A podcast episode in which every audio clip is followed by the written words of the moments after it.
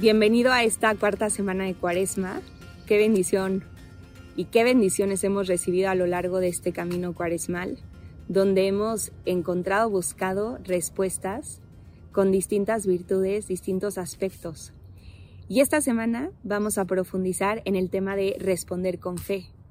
Y qué importante es tener fe en nuestra vida porque hace que podamos gozar, profundizar, llevar a la mente y también al corazón todo eso que Dios va permitiendo en nuestra vida o esa voz de Dios que me hace ser distinto, que me hace poner nombre y apellido a algo que estoy experimentando, viviendo, y para vivirlo de verdad de la mano de Él. Aprovecha mucho esta semana y busquemos juntos a lo largo de, estos días dejarnos iluminar por la palabra porque está impresionante cómo toda la liturgia nos va a arrojar algo muy hermoso sobre la fe. Hoy nos va a poner el ejemplo de un funcionario que hace un acto de fe desde el inicio y que nosotros nos podemos identificar. Le vamos a pedir al Espíritu Santo que nos ilumine. En el nombre del Padre y del Hijo y del Espíritu Santo. Amén. Espíritu Santo, te pedimos que en este día llegues a nuestro corazón, lo dispongas para este momento de oración, nos ilumines, te pedimos que nos hagas ver eso que a veces nosotros no vemos, que sepamos realmente dejarnos guiar por ti. Y Espíritu Santo, te pedimos que en este camino de querer responder con fe, tú nos acompañes y tú nos guíes. En el nombre del Padre y del Hijo y del Espíritu Santo. Amén. Vamos a iniciar leyendo juntos la liturgia de, del Evangelio de este día, de este lunes de la cuarta semana de Cuaresma. En aquel tiempo Jesús salió de Samaria y se fue a Galilea. Jesús mismo había declarado que a ningún profeta se le honra en su propia patria. Cuando llegó, los galileos lo recibieron bien porque habían visto todo lo que él había hecho en Jerusalén durante la fiesta, pues también ellos habían estado allí. Volvió entonces a Caná de Galilea, donde había convertido el agua en vino. Había allí un funcionario real que tenía un hijo enfermo en Cafarnaún. Al oír este que Jesús había venido de Judea a Galilea, fue a verlo y le rogó que fuera a curar a su hijo, que se estaba muriendo. Jesús le dijo, Si no ven ustedes signos y prodigios, no creen. Pero el funcionario del rey insistió, Señor, ven antes que mi muchachito muera. Jesús le contestó, Vete, tu hijo ya está sano. Aquel hombre creyó en la palabra de Jesús y se puso en camino. Cuando iba llegando, sus criados le salieron al encuentro para decirle que su hijo ya estaba sano. Él les preguntó a qué hora había empezado la mejoría. Le contestaron, ayer a la una de la tarde. Se le quitó la fiebre. El padre reconoció que a esa misma hora Jesús le había dicho, tu hijo ya está sano, y creyó con todos los de su casa. Palabra del Señor.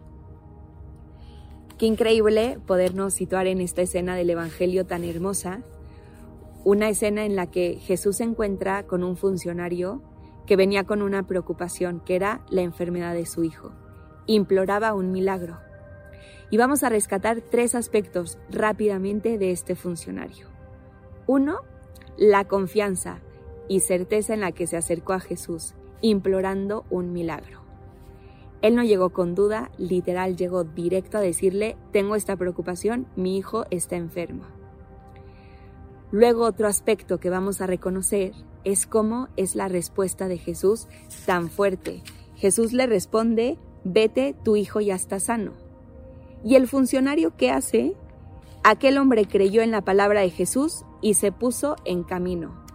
No dudó, no le quiso decir, por favor, acompáñame, él con esa palabra de Jesús se puso en camino hacia su casa y sabía que iba a encontrar algo grande cuando llegara a ese momento del encuentro con su hijo.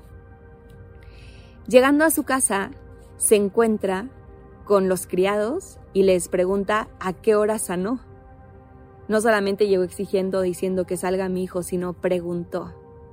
Preguntó, se emocionó y dijo, es justo en el momento en el que Jesús me dijo. Entonces, ¿qué rescatamos de esto? Uno, cómo llegó con confianza a implorar su petición. Dos, cómo su respuesta fue pronta y se puso en camino. ¿Qué significa ponernos en camino? Saber esperar. Ponernos en camino es confiar, sabiendo que tenemos que mejorar algunos aspectos de nuestra vida. Tenemos que esperar a los tiempos de Dios. ¿Cuántas veces nos han dicho, los tiempos de Dios son perfectos? Es real. Es real que a veces tenemos que saber esperar para que Él actúe o Él de verdad permita eso grande que nosotros estamos implorando. O posiblemente necesitamos prepararnos para lo que Él ya tiene planeado que es mejor para nosotros y para quienes nos rodean. Y cómo después cuando se encuentra con, con sus criados y su hijo, se sorprende, pregunta elementos para emocionarse más. Qué importante es nosotros también sorprendernos de la acción de Dios en nuestra vida y no solamente en milagros tan grandes como este, sino sorprendernos de las cosas sencillas en el día a día que vivimos y que es evidente que es Dios actuando. Por eso hoy te propongo que, así como este funcionario desde el inicio hizo un acto de fe, porque creyó en la palabra y se puso en camino, tú te preguntes, ¿qué es eso que le estás pidiendo a Jesús y qué es necesario que te pongas en camino para llegar a ese asombro o a esa sorpresa. Ponte en camino, que significa poner en manos de Jesús y dejarle acompañar, a esperar, a mejorar, a trabajar, a implorar, a tener confianza, a hacer actos de oración, de consciente por esa intención. Ponte en camino hoy con eso que tú y Jesús saben que tanto deseas, que tanto esperas y que necesitas realmente empezar ya un camino hacia esa verdad. Te propongo hoy que eso sea tu respuesta de fe, poner nombre y apellido a esa intención que tienes tú.